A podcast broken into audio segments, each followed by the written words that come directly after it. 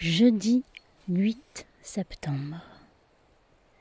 Les filles sont infernales. Je donne un pouce, elles prennent la main, le bras, je n'en peux plus. J'ai mangé à 23 heures, elles foutaient toujours le bordel, particulièrement les quatre troisièmes à côté de ma chambre. Bénédicte me raconte qu'elle a des difficultés avec son père, séparé de sa mère depuis cinq ans. Bénédicte a 12 ans mature comme si elle avait quinze ans.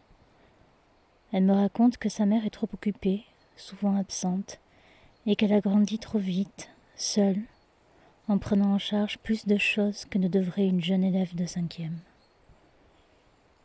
Bénédicte est seule dans une chambre de quatre.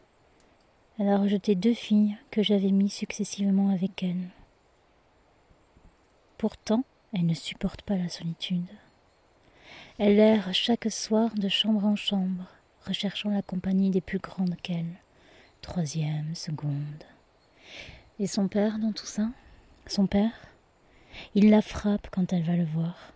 Il y a une semaine, il l'aurait frappé d'un coup de pied dans les côtes, après l'avoir faite tomber, en présence d'une amie à elle.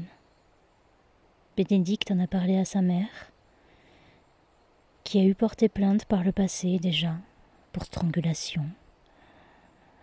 Bénédicte ne souhaite pas que j'en parle. Sa mère est informée, Bénédicte ne retourne pas chez son père avant plusieurs semaines. Il a aussi traité de salope parce qu'elle sortait trop. Elle n'est pas en danger pour le moment, je n'en parlerai pas pour le moment. Je sens qu'elle a d'autres choses à me raconter.